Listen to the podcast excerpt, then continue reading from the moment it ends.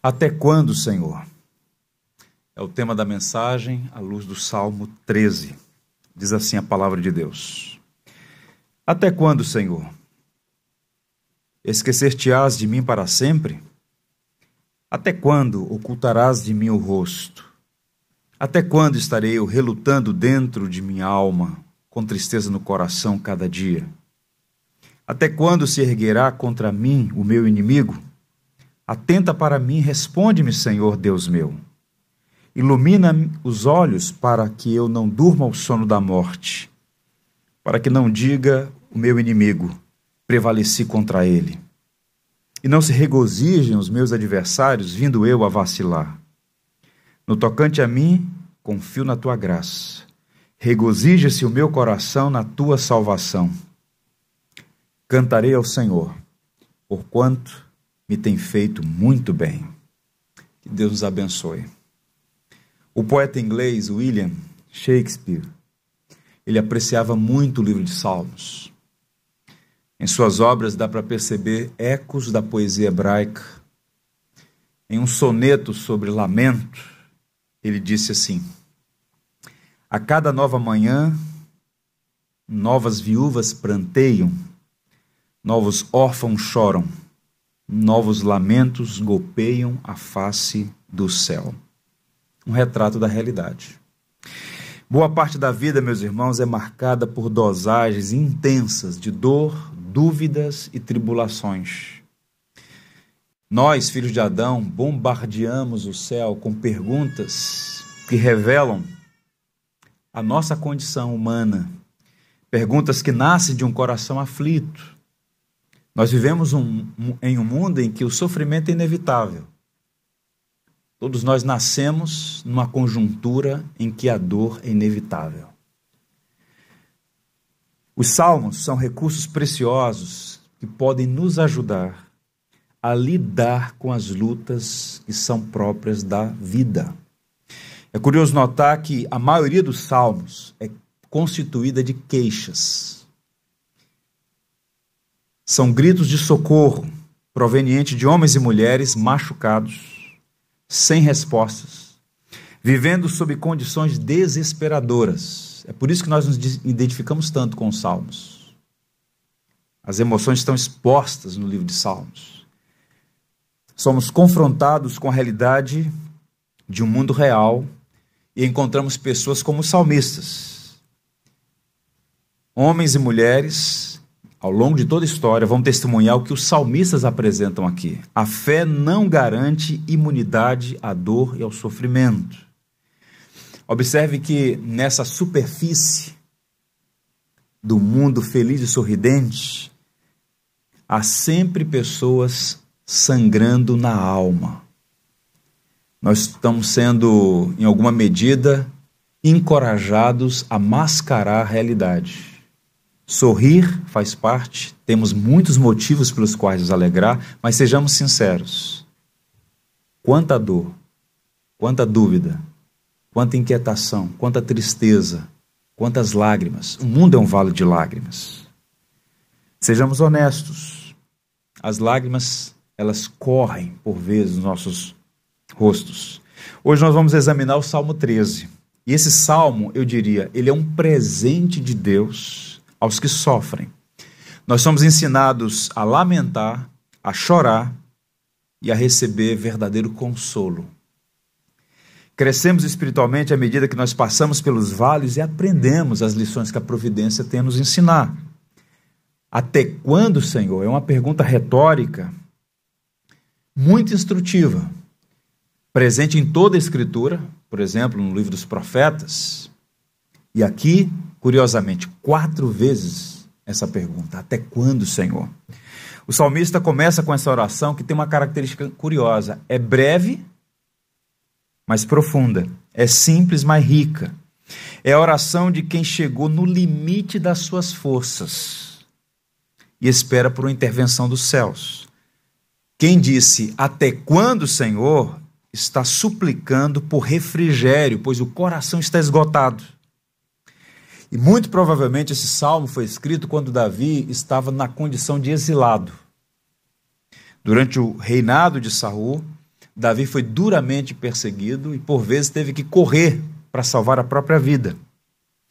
E Davi está no limite das suas forças, total e completamente esgotado diante de tantas lutas.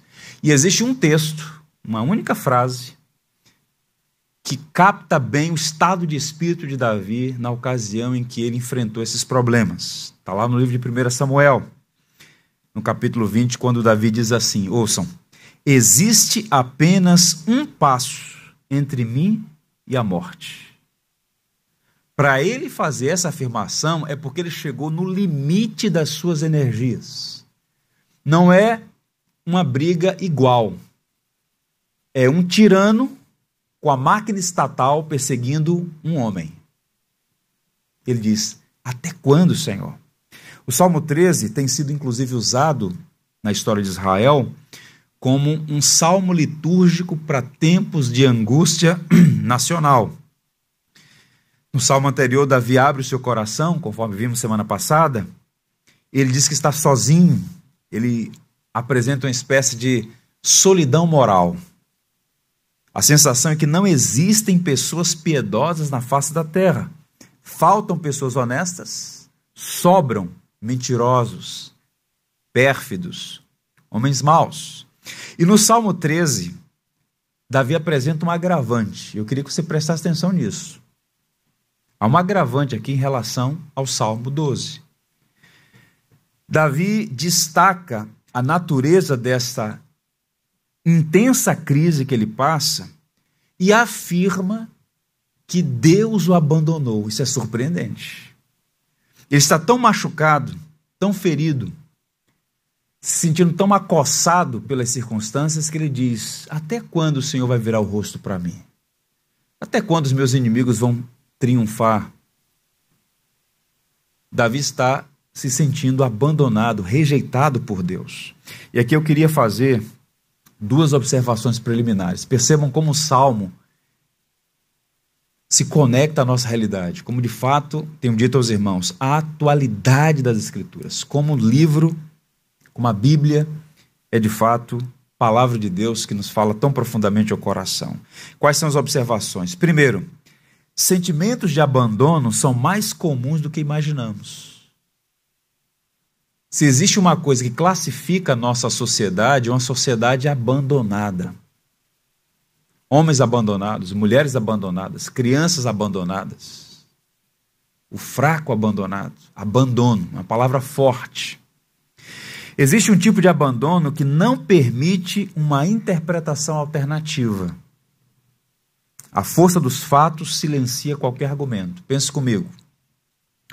O marido que sai de casa e deixa sua esposa e filhos para trás, os filhos que deixam seus pais em asilos e nunca aparecem para visitá-los, o nome disso é abandono. Ponto. Abandono. Real. Triste. Outros experimentam sensação de abandono. Há um elemento subjetivo Embora haja presença física, não há companhia.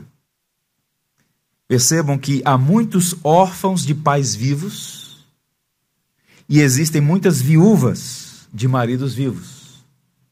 O divórcio emocional é a separação de quem vive sob o mesmo teto, mas sofreu abandono. Pessoas se sentem abandonadas, sofrem por conta disso. No caso de Davi, ele está falando de um tipo de abandono que é mais terrível ainda. Ele está falando da sensação de ter sido abandonado por Deus.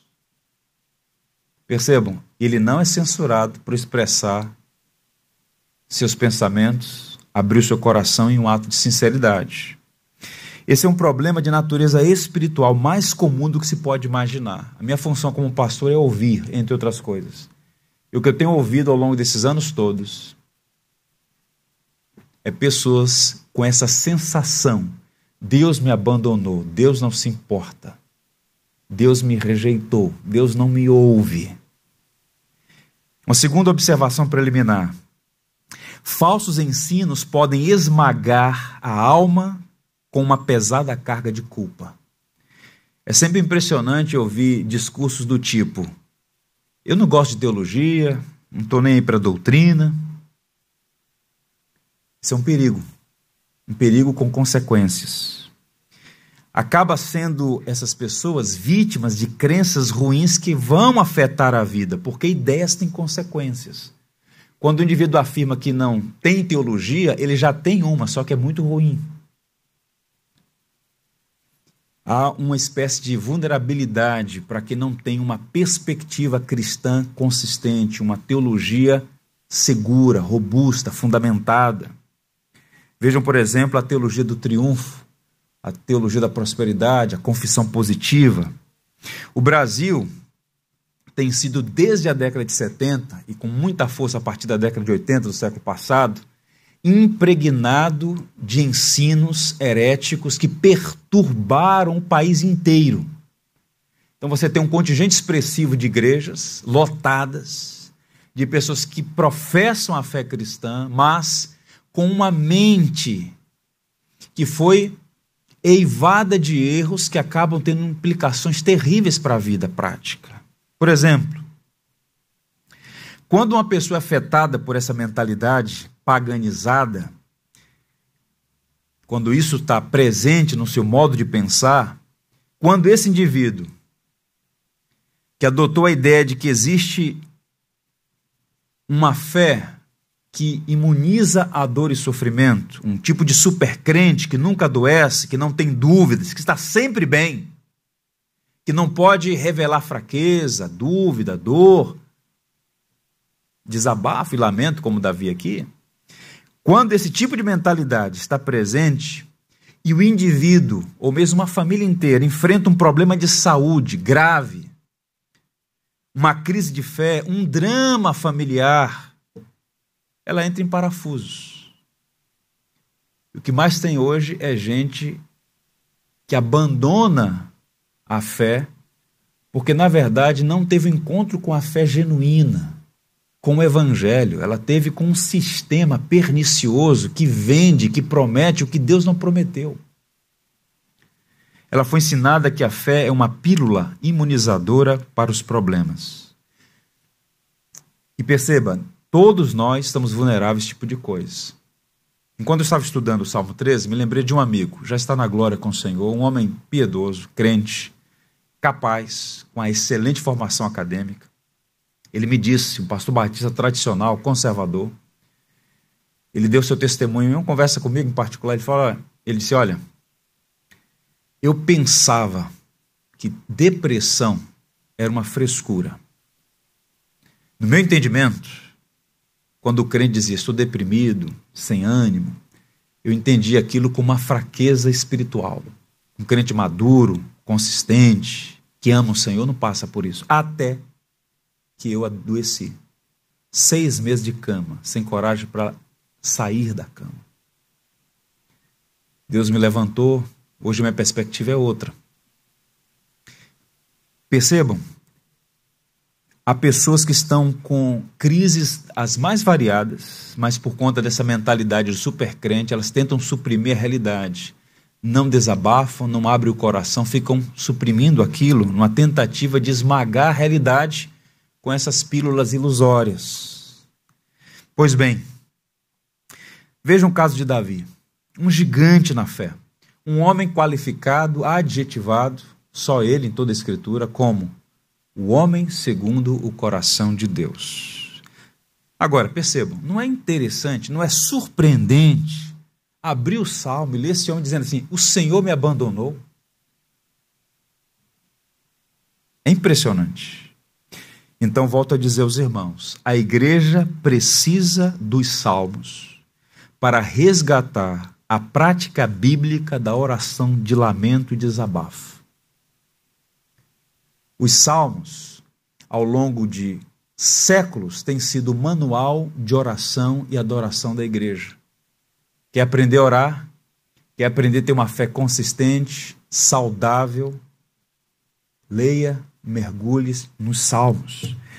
Len César, um professor brasileiro, em uma obra chamada Práticas Espirituais, ele diz o seguinte: A prática do desabafo é a arte de derramar a alma perante o Senhor, colocando para fora todo e qualquer melindre, mágoa, ressentimento, tristeza, queixume, inquietação, ansiedade, medo, indignação desmedida, revoltas e coisas assim.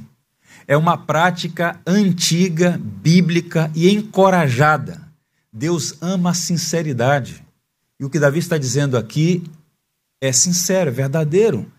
A pressão é tamanha que eu me sinto abandonado. Por que, que o Senhor virou o rosto para mim? Meus inimigos estão triunfando sobre mim. Há uma inversão aqui. Eu sou honesto, piedoso e fiel, estou debaixo da tirania deles. Eles fazem coisas más, são blasfemos e parece que tudo é favorável a eles. Senhor! É um homem abrindo o coração, orando ao Senhor.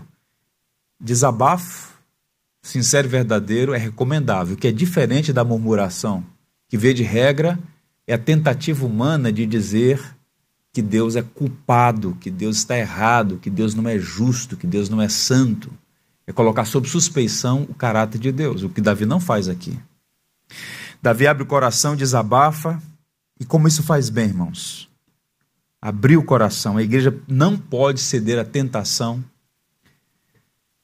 do estoicismo moderno que prega a anulação de emoções em nome da fé do supercrente. Vamos imaginar uma situação hipotética.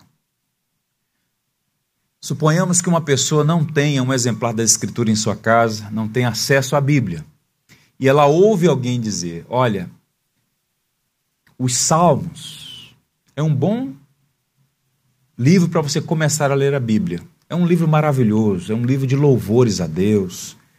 De fato, os Salmos tem sido o livro mais lido da história. E alguém faz chegar a ela, essa pessoa hipotética, apenas o Salmo 13. Qual a impressão que essa pessoa vai ter do Salmo 13?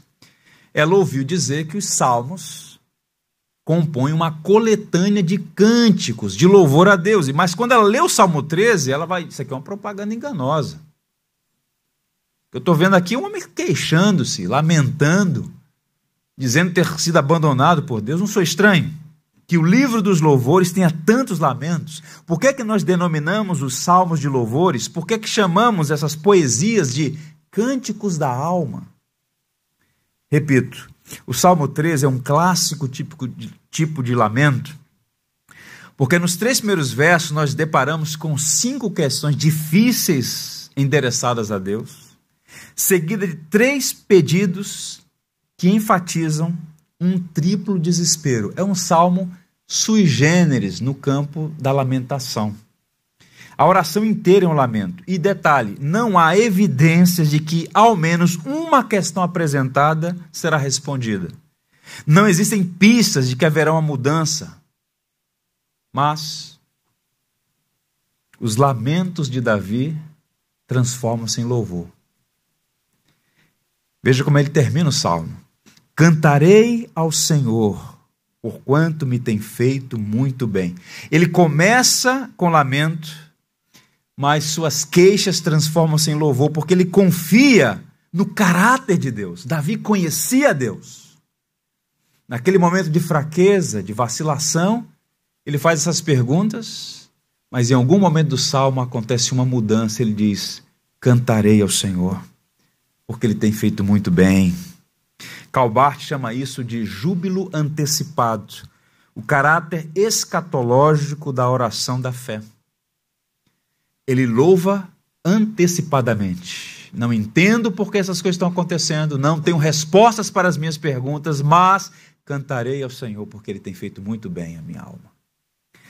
Para citar um outro poeta inglês, William Cowper diz: Por vezes, a luz surpreende o cristão enquanto ele canta. É o Senhor trazendo cura sob as suas asas.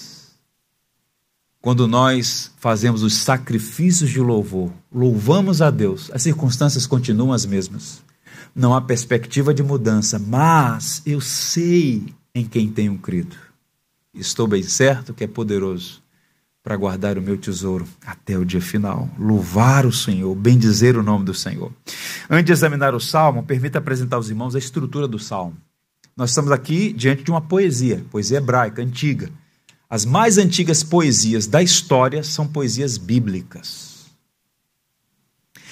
Percebam que há três estrofes que apresentam aqui um arranjo didático. Essa, esse ajuste que nós temos hoje, dos salmos em capítulos e versículos, é muito posterior. As poesias eram ajustadas, organizadas no arranjo da poesia hebraica.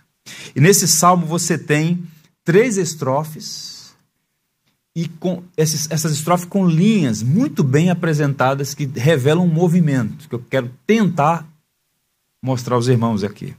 A primeira estrofe tem cinco linhas. Ela está ela está aí nos versos 1 e 2. Cinco linhas. Quais são? Até quando, Senhor? Para sempre te esquecerás de mim? Até quando esconderás de mim o teu rosto? Até quando terei inquietações e tristeza no coração dia após dia? Até quando meu inimigo triunfará sobre mim? Cinco linhas que compõem a primeira estrofe. Na segunda estrofe já são quatro linhas apenas. Olha para mim e responde, Senhor meu Deus. Ilumina os meus olhos, do contrário, dormirei o sono da morte. Os meus inimigos dirão: Eu venci e os meus adversários festejarão o meu fracasso. E a última estrofe, apenas três linhas. Eu, porém, confio em teu amor. O meu coração exulta em tua salvação. Queres cantar ao Senhor pelo bem que me tem feito. Perceba o que está acontecendo aqui. O salmista está fazendo uma intercessão entre o lamento e o louvor. Intercessão com S, no sentido de cruzamento, de encontro o lamento e o louvor não são autoexcludentes. Eles se complementam. Eu diria mais: o lamento prepara o ambiente para o louvor consistente. Quando ele diz: Cantarei ao Senhor, pois tem feito muito bem a mim, não é que as dificuldades sumiram. O que ele está dizendo é: as dificuldades não vão me impedir de cumprir a minha vocação primária adorar o Senhor, cantar ao Senhor, mesmo, como disse Abacuque, que tudo seja desfavorável. Exultarei e me alegrarei no Deus da minha salvação, é o que Davi está a dizer aqui. Esse arranjo didático que nós conhecemos como Salmo 13 é preciosíssimo. Um erudito alemão, por nome Franz Dillity, diz assim: Essa canção, por assim dizer, começa com o mar revolto mas as ondas vão se tornando cada vez menores, até que se torna quieta como o mar em uma enseada tranquila. O único movimento final, discernível, é o liso espelho de água, alegre e calmo. Ele começa perturbado, cinco perguntas desesperadas. Depois ele vai se aquietando, fazendo orações e súplicas, e depois diz: Cantarei ao Senhor. É um movimento do desespero à fé da perturbação à serenidade, da perplexidade à paz de espírito. Ele começa com perguntas desesperadas, muda para súplicas por ajuda e termina sua fé por meio do louvor. As três estrofes que nós vamos trabalhar aqui, do 1 ao 2, a luta com os sentimentos. 3 a 4, a batalha em oração. E os versos 5 a 6, o cântico da fé. Pois bem, a luta com os sentimentos. Vejam mais uma vez os versos 1 e 2. O que é que ele faz aqui nessas cinco perguntas endereçadas aos céus? Até quando, Senhor? São queixas. Pois bem, o salmista apresenta um intenso incômodo sentimento de abandono. É como se Davi estivesse apontando em direção ao céu uma ponto .50 com uma rajada de cinco perguntas difíceis. São perguntas pesadas Agora percebam, de onde vem o sentimento de abandono que ele está experimentando? Quais são as razões da crise de Davi? Existem algumas, por conta do tempo vou me deter apenas em uma e passar por outras. A primeira e a mais complexa é a seguinte: a crise de Davi é o resultado de um sofrimento prolongado por muitos anos. Nas entrelinhas, ele está a dizer que sua luta tem sido muito longa, seu sofrimento se arrasta e parece nunca chegar ao fim. Deus prometeu a Davi, quando ainda era um garoto, cuidando das ovelhas do seu pai. Quando Samuel, profeta, vai à casa de Jessé e unge a Davi como rei de Israel. Entre aquela primeira unção e assumir o trono, houve um intervalo longo de tempo. E nesse período, muitas vezes, Saul tentou matar a Davi. Ele está debaixo de tirania, de perseguição. Ele está sendo literalmente acossado. Ele foge para preservar a própria vida diante do que Davi, o perdão, do que Saul pretendia fazer com ele. E qual é a perplexidade de Davi? Ele é correto no que faz, por duas vezes poupou a vida de Saul, mostrando sua integridade. Não é a força da espada, não é manobra política, não é a malícia do homem que vai fazê-lo chegar ao trono de Israel, é o próprio Senhor. Por duas vezes ele poupou a vida de Saul. Mas, apesar de sua conduta íntegra, honesta, o que, que está acontecendo? Deus não faz nada. E Saul, o tiranete, continua perseguindo, como diz o próprio texto, como um caçador em busca de uma perdiz nas montanhas. E tal como Abacuque, a crise de Davi é com Deus. Ele está em crise com Deus. Como é que Deus permite tal coisa? É uma injustiça. Ele é correto e é perseguido. O outro é injusto e parece viver uma vida tranquila. Agora percebam mais uma vez como os Salmos, em linhas gerais, o livro de Salmos, falam muito profundamente ao nosso coração. Você e eu, nós todos somos humanos, temos limitações. Por vezes nós não percebemos a presença de Deus conosco nos vales, nas provações. Ficamos intrigados com o aparente silêncio, indiferença, inércia de Deus. Se Deus existe, se Deus é bom, onde está Deus no meio dessa situação? Visivelmente, perceptivelmente injusta. Bem, Davi está no meio de uma crise. Nós muitas vezes também nos encontramos no meio de crises. Como bons batistas, confiamos em Deus, temos as razões para manter-nos em silêncio, tentamos ser pacientes. Chegamos à igreja para um culto de domingo, manhã bendita, em que o Senhor ressurgiu dos mortos. Ouvimos uma mensagem em Romanos 12, verso 12: Alegrai-vos na esperança sede pacientes na tribulação, na oração, perseverantes. Encerramos o culto cantando o hino 202, HCC, Céu na Terra. Se as mágoas, se os problemas parecem não ter solução, se as mágoas inundam o teu coração, alguém que atende a tua oração, Jesus Cristo, Mestre Senhor. A gente volta para casa, que benção, minha luta vai terminar. Agora perceba, existe uma grande diferença quando uma experiência de sofrimento de curto prazo se torna um padrão de dores a longo prazo. Esta é a questão para entender esse salmo. Uma crise de três meses é diferente de uma crise que se arrasta por três anos, por cinco, por dez, por quarenta. Será que o silêncio de Deus vai durar para sempre? Será que o meu sofrimento não vai ser interrompido? É o que Davi está dizendo. O problema dele não é o problema em si. A crise de Davi é porque passam-se os anos e nada acontece. Ele está esgotado. Há um passo apenas entre mim e a morte. Nada acontece. Onde está o Senhor? Até quando? Essa pergunta até quando indica um sofrimento prolongado. Eu conheci um casal há muitos anos, já faz caminhando para 20 anos essa história.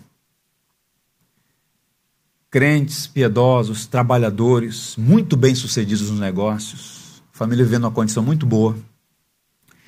Esse homem abraça o Evangelho, ele entende que Jesus Cristo é o caminho, a verdade e a vida, ele abraça o Evangelho, integra-se à igreja, começa a servir ao Senhor com sua família. E a partir daí, de uma maneira inesperada, começam a surgir os problemas. Problemas no trabalho, ele tem algumas empresas que as coisas começam a não dar muito certo. Problemas na família, uma filha, inclusive, se acidenta, uma situação doméstica, uma complicação e vai agravando os problemas, agravando os problemas, e passam-se os anos e vai indo de mal a pior. Eu lembro que uma vez conversando com a esposa desse amigo, ele, ela disse assim: Pastor, essa história de luz no fim do túnel, eu tenho uma nova interpretação. Quando eu vejo luz no fim do túnel, parece que é o trem vindo sobre mim de novo. Eu estou cansada. Não perdi a minha fé, mas eu estou no chão, esgotada. Anos e anos de luta, de luta, de luta, sem perspectiva de mudança. Tem gente que está assim. É o caso de Davi. Problemas nas finanças. Não é um problema pontual por conta da pandemia que eclodiu no início de 2020. É um problema crônico. Passam-se os anos, é sempre no vermelho, sempre dificuldade. Problemas no casamento, não é uma crise pontual. É um problema que se arrasta, que vai consumindo as pessoas. Saúde. Um diagnóstico que chega e bota toda a família de joelhos. As pessoas vão se cansando. Andrew Fuller, um grande teólogo batista, que a Pronobis tem publicado seu material, tem um outro livro que está para ser lançado nos próximos dias, se Deus permitir. Esse teólogo batista do século XIX, ele faz uma, um comentário irretocável, profundo, preciso sobre crises que se arrastam. Eu queria ler para vocês pausadamente. Percebam como ele identifica o coração do problema no Salmo 13. Não é sob as mais duras provações que corremos o risco de desmaiar, mas quando elas se prolongam. Jó, quando foi bombardeado por notícias más, suportou e rapidamente se manteve firme. Mas quando ele não conseguiu ver o fim de seus problemas, ele afundou. Então não é a intensidade da crise o problema maior. É quando a crise se arrasta. A esperança que se adia faz adoecer o coração. É o caso desse homem aqui. Não é depois de uma semana, de um mês, que ele fala, Senhor, eu não aguento mais. Não, Davi não é um menino. Davi é um homem de estatura. Ele está abrindo o coração e dizendo: Senhor, eu não aguento mais. Até quando? Por que o Senhor me abandonou? Por que o Senhor virou o rosto? Há três razões que explicam a crise de Davi. Deixa eu pontuá-las, três mais. A crise de Davi é por causa do aparente desprezo de Deus, está no verso 1. Ele fala sobre Deus esconder o rosto, né? Até quando esconderás de mim o teu rosto? É a linguagem que ele usa. A sensação de abandono expressa aqui é que ele foi esquecido, é como se Deus tivesse virado o rosto. Não quero ver você. As bênçãos de Deus havia desaparecido. Aquelas experiências do passado já são coisas do passado, foram removidas. Esconder o rosto no Antigo Testamento é negar a bênção. Deus parecia ter escondido o seu rosto, removido o seu favor, negado sua graça. O tempo da bênção cessou. Até quando, Senhor? E é interessante porque em algumas áreas da vida é basicamente isso que por vezes nós sentimos no campo relacional, por exemplo, no contexto da família, o casamento já não é a felicidade dos primeiros dias. Estresses, conflitos diários. Será que Deus tem abençoado minha família? Aquela fase maravilhosa quando as crianças são pequenas e as memórias são as mais deliciosas possíveis. Agora, os filhos crescem, os problemas se agigantam junto com esse crescimento. Será que Deus virou o rosto para minha família? No trabalho, as coisas vão de mal a pior. Na igreja, na vida espiritual, aqueles bons tempos, que por vezes chamamos de primeiro amor, se esvaíram, se foram. São apenas lembranças. A gente vive um momento de vale espiritual. Não andamos, não temos prazer nas coisas do Senhor. Terceiro, a crise de Davi é por causa dos pensamentos e emoções sombrias Verso 2: Até quando terei inquietações e tristeza no coração dia após dia? Essa terceira linha, apresentada no verso 2, é como se ele estivesse dizendo: relutando dentro de mim com tristeza no coração, sentimentos, emoções sombrias, pensamentos maus, no sentido de que ele estava dominado por essas sensações de abandono e de desprezo. Ouçam, quando as emoções assumem o controle, é sempre difícil voltar ao equilíbrio. C.S. Lewis, nas suas obras, ele sempre aponta que o inimigo da fé é o medo, as emoções. Quando as emoções tomam controle, a gente perde a razoabilidade, entendimento. Algumas pessoas, ouçam, são mais propensas à morbidade do que outras. É importante saber disso. Há pessoas que naturalmente têm uma constituição que são inclinadas à melancolia, ao desânimo, ao abatimento. Você percebe isso claramente. Dois indivíduos nas mesmas circunstâncias, passando pelos mesmos problemas. Alguns parecem ser mais resilientes, firmes, lutando contra o vento contrário. Outros desabam na primeira semana. É uma inclinação à morbidade. A inquietação dos pensamentos e emoções podem ter uma causa física. Nesse contexto de religiosidade evangélica, eivada de elementos pagãos, as pessoas vão compartimentando a vida e acham que o que é físico não afeta o que é espiritual. Você é um ser integral, integral. Se o seu corpo não estiver bem, isso vai afetar a sua fé. Se sua fé não estiver bem, isso também vai afetar o seu corpo. Nós somos um ser inteiro. Por exemplo, o grande pregador do século XIX, Charles Spurgeon, sofria de depressão. Pregava um sermão poderoso no domingo, na segunda estava de cama. Por quê? A principal causa é que ele sofria de gota. Dolorosas inflamações nas juntas. Alguns médicos apontaram excesso de ácido úrico no sangue, drenava as energias dele esgotamento físico, fadiga mental, tensões.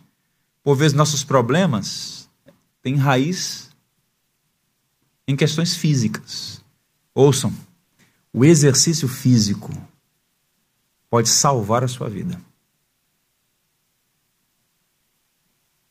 É preciso fazer exercícios físicos. Isso vai ajudar sua mente, seu coração, suas emoções. Você não tem ideia da quantidade de movimentos que são feitos internamente a partir da prática de exercícios físicos. A tristeza de ter planos frustrados. Elias, por exemplo, enquanto estava no cume do Carmelo, lutando contra os profetas de Baal, 900, Baal e Astarote, se mostrou um gigante na fé. Ele está lá, está vencendo, um grande gigante, o campeão da fé. Mas depois sentiu-se ameaçado por uma mulher, Jezabel, fugiu e pediu a morte para si. Então, às vezes, quando o indivíduo, logo após uma vitória, um projeto bem sucedido, quando não há mais projetos, quando não há mais planos, ou quando essas coisas são frustradas, há uma inclinação a ser dominado por emoções sombrias. Pode, pode observar na história da economia, todas as vezes em que eclode uma grande crise econômica, a quantidade de gente que entra numa profunda depressão é uma coisa impressionante. Foi assim em 29, foi assim recentemente em 2008, tem sido assim. Em outras palavras, tristeza de ter planos frustrados. E por fim, a crise de Davi é por causa do triunfo de seus inimigos. No verso 2: Até quando meu inimigo triunfará sobre mim?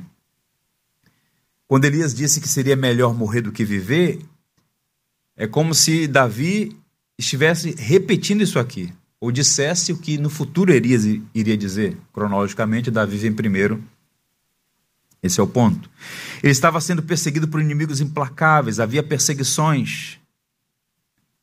Qual é o nosso caso? Nós não temos, penso eu, inimigos humanos como Davi teve em Saul. Mas se você é cristão, saiba que existem inimigos espirituais bem mais agressivos que qualquer inimigo físico. Mesmo supondo que você tenha um inimigo tão implacável na sua vida quanto Saul foi para Davi, seu maior problema, seus maiores inimigos não são de carne e osso. Efésios 6.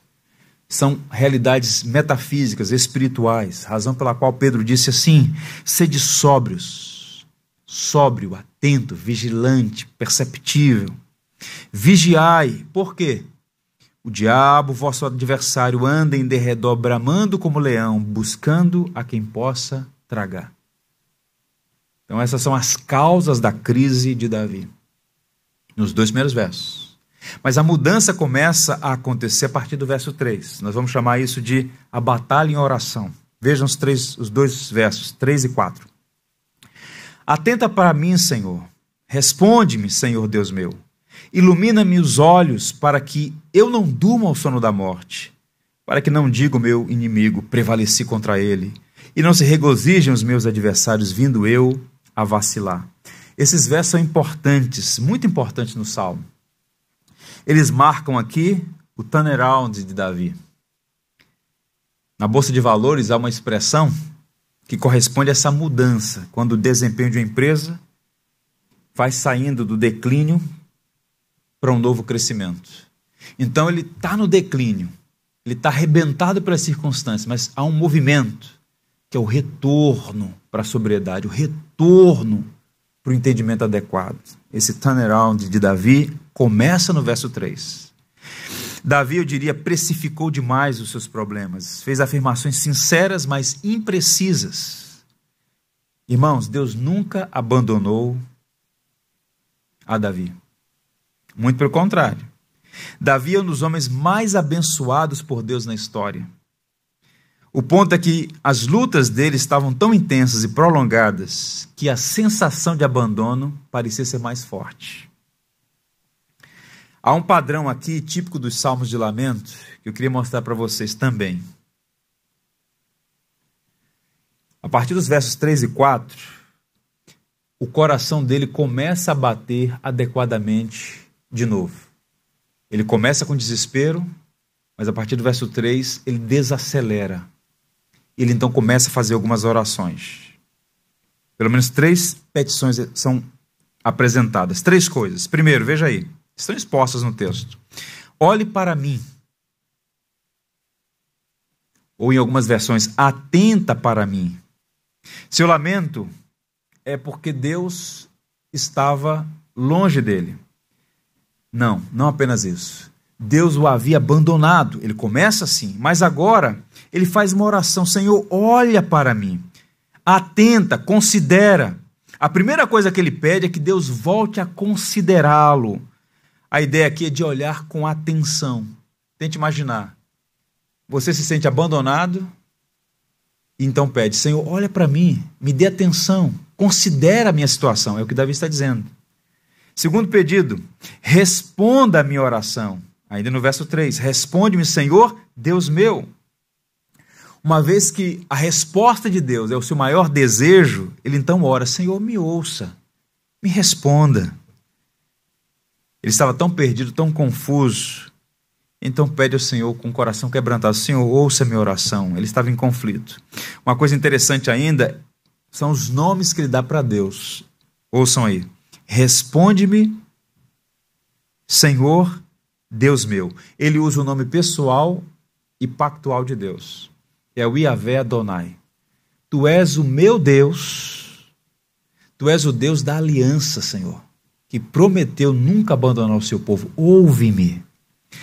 E ele então faz a terceira súplica: ilumina os meus olhos, para que eu não durma o sono da morte. Uma primeira leitura desse texto pode sugerir que Davi está pedindo sabedoria, e pode ser mesmo iluminar os olhos no sentido de ter sabedoria para prosseguir a jornada. Mas muitos eruditos, estudiosos do Antigo Testamento, sugerem que ele está apelando aqui por restauração física e emocional. Ele está tão abatido diante das circunstâncias, beirando a morte, que ele está pedindo: Senhor, é como se a minha visão estivesse turva. Estou perdendo tantas energias que eu não consigo mais nem enxergar. Os olhos estão escurecidos ilumina os meus olhos, que eu possa recobrar a energia. Há um episódio em que Israel estava em guerra com os filisteus, comandados o exército de Israel por Saul. E na primeira batalha eles foram vitoriosos e os exércitos filisteus bateram em retirada, eles vão perseguindo o exército inimigo. E Saul faz um voto, tolo, mas é um voto. Ninguém vai comer até o final do dia enquanto não destruirmos definitivamente nossos inimigos. E o exército então entra num bosque, numa campanha a fim de encontrar os inimigos. E os soldados, já cansados depois de um dia inteiro de batalha, veem favos de mel no chão. Querem comer, mas não podem. Há um voto, juramento. Quem fizer isso vai morrer. Jonatas, o filho de, de, de Saul, que também estava na batalha, mas que não tinha ouvido o pai dizer, fazer aquele voto, pega os favos de mel e come. E a expressão que é usada é a mesma do Salmo 13. Está assim em 1 Samuel 12, 27. Eles viram o mel escorrendo, contudo ninguém comeu, pois temiam o juramento. Jonatas, porém, não sabia do juramento que seu pai havia imposto ao exército, de modo que estendeu a ponta da vara que tinha na mão e molhou no favo de mel. Quando comeu, seus olhos brilharam. Em outras palavras, aquele indivíduo está esgotado, sem energia, com muita fome, sem energia, exausto, como aquele atleta que faz 42 quilômetros numa maratona. Quando ele atravessa a linha, ele precisa imediatamente de nutrição. Abrir os olhos. Respire novamente. É o que Davi está dizendo. Eu estou tão esgotado, tão cansado, física e emocionalmente. Senhor, ilumina os meus olhos. Me dê um novo fôlego. Essa é a linguagem que ele está usando aqui. Lembrei de John Bunyan naquele livro O Peregrino, clássico. Quando ele diz que cristão encontrou uma árvore agradável plantada pelo Senhor para o revigoramento dos viajantes cansados. Eu tenho certeza que existe aqui, e possivelmente atrás da telinha lá na internet, pessoas tal como Davi, cansadas física e emocionalmente. Como é que a gente recobre energia? Como é que os nossos olhos são iluminados? John Bunyan dá a palavra, dá a resposta. A árvore agradável plantada pelo Senhor para o revigoramento dos viajantes cansados. A palavra de Deus restaura a alma. Então, a você, meu irmão, que se sente cansado, esgotado por este prolongado sofrimento, por essa crise que se intensifica e parece não ter fim, alimente-se da palavra. O cristão não vive de explicações, ele vive de promessas. Vale a pena confiar no Deus que conhece a nossa vida e os nossos limites. E todos os três pedidos de Davi são uma resposta ao próprio lamento. Deus esqueceu de mim, olha para mim, Senhor. Deus me abandonou, responde a minha oração, Senhor. Deus virou o rosto, ilumina os meus olhos. Em outras palavras, toda a oração de Davi, nos versos 3 e 4, apontam para o fato de que dúvida não é ausência de fé, mas uma fraqueza temporária. Foi a fé em Deus que tirou Davi das profundas das profundezas sombrias do desespero para a plena luz da esperança. Que maravilha saber disso. E ele então, de um modo muito, eu diria, sábio, sensato, ele apresenta a Deus as razões pelas quais Deus precisa ouvi-lo.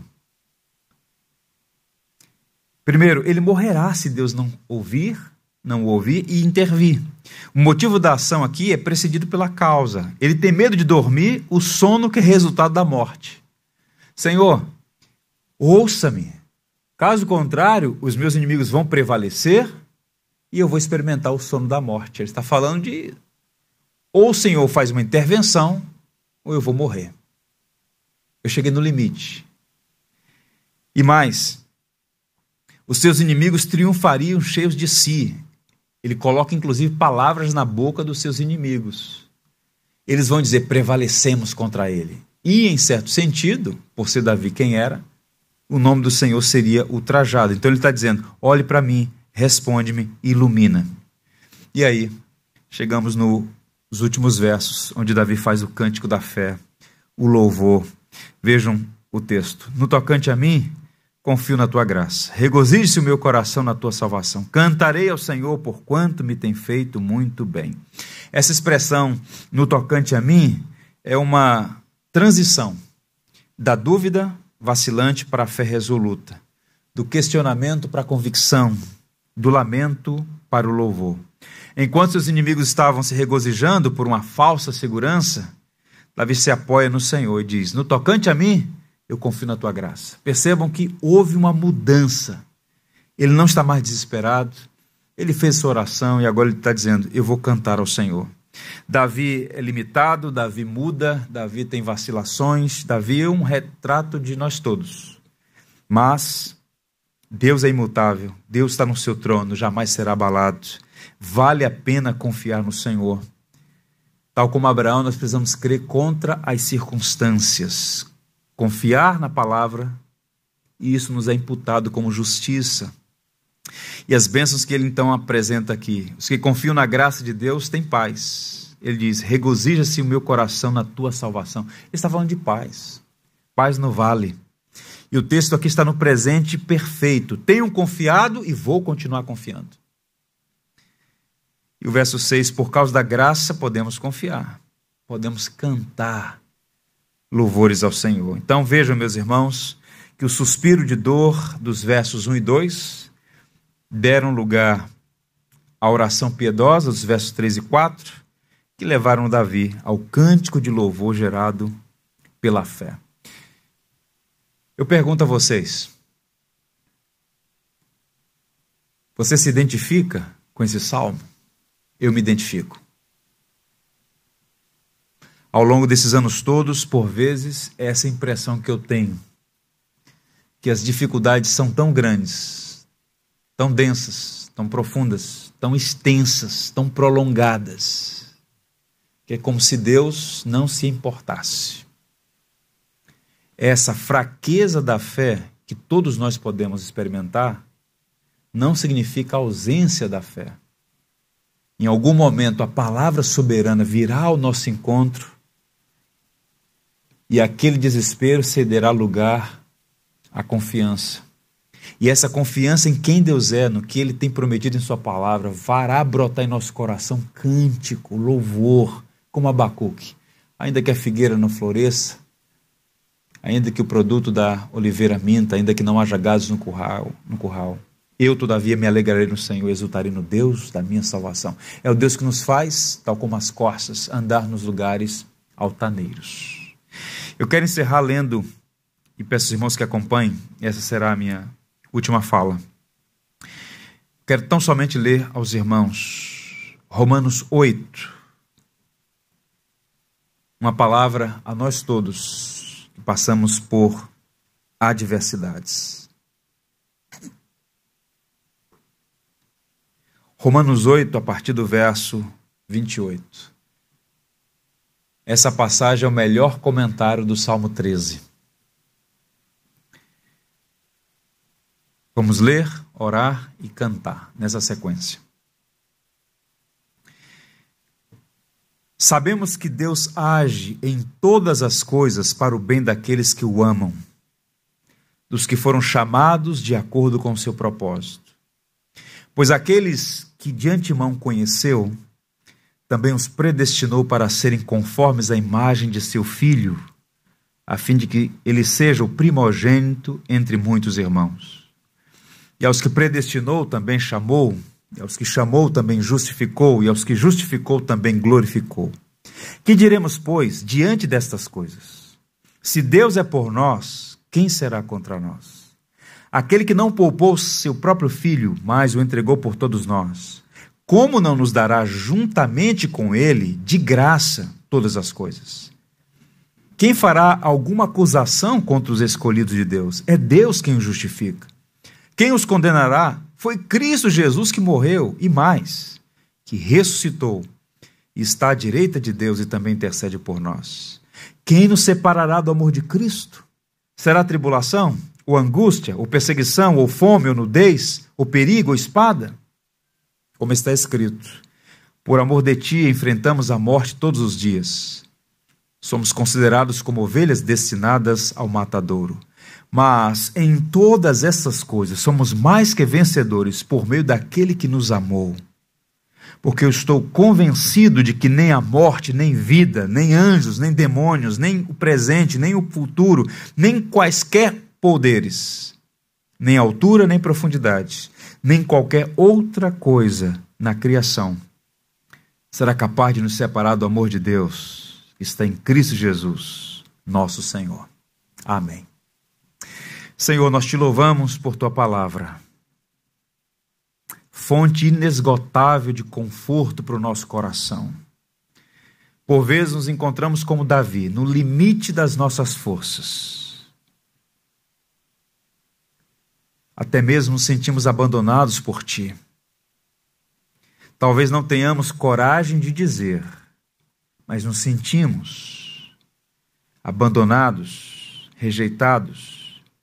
No entanto, somos informados na tua infalível palavra que o Senhor nos ama e se importa conosco. Podemos nos apresentar diante de Ti com um coração sincero e verdadeiro e derramar a nossa alma perante o Senhor.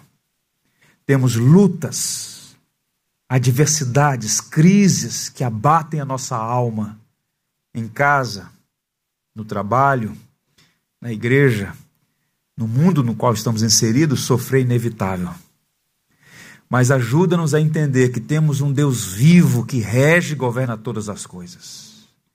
E que se importa tanto conosco que fez o mais improvável.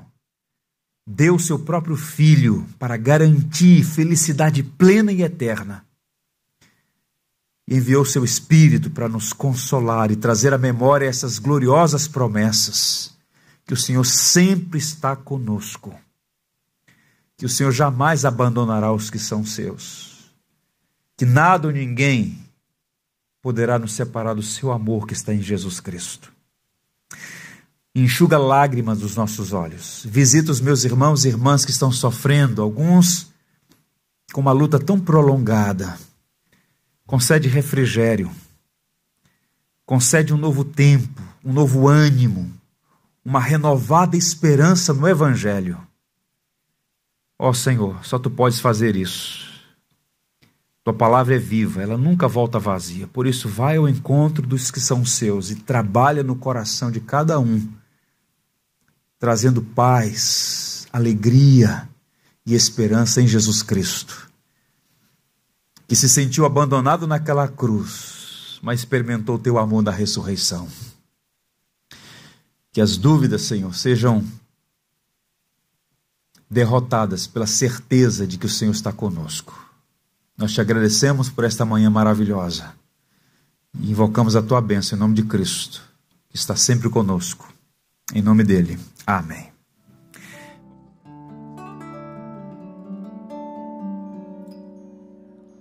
Por tudo que tens feito, por tudo que vais fazer tuas promessas e tudo que és, eu quero te agradecer com todo o meu ser. Agradeço,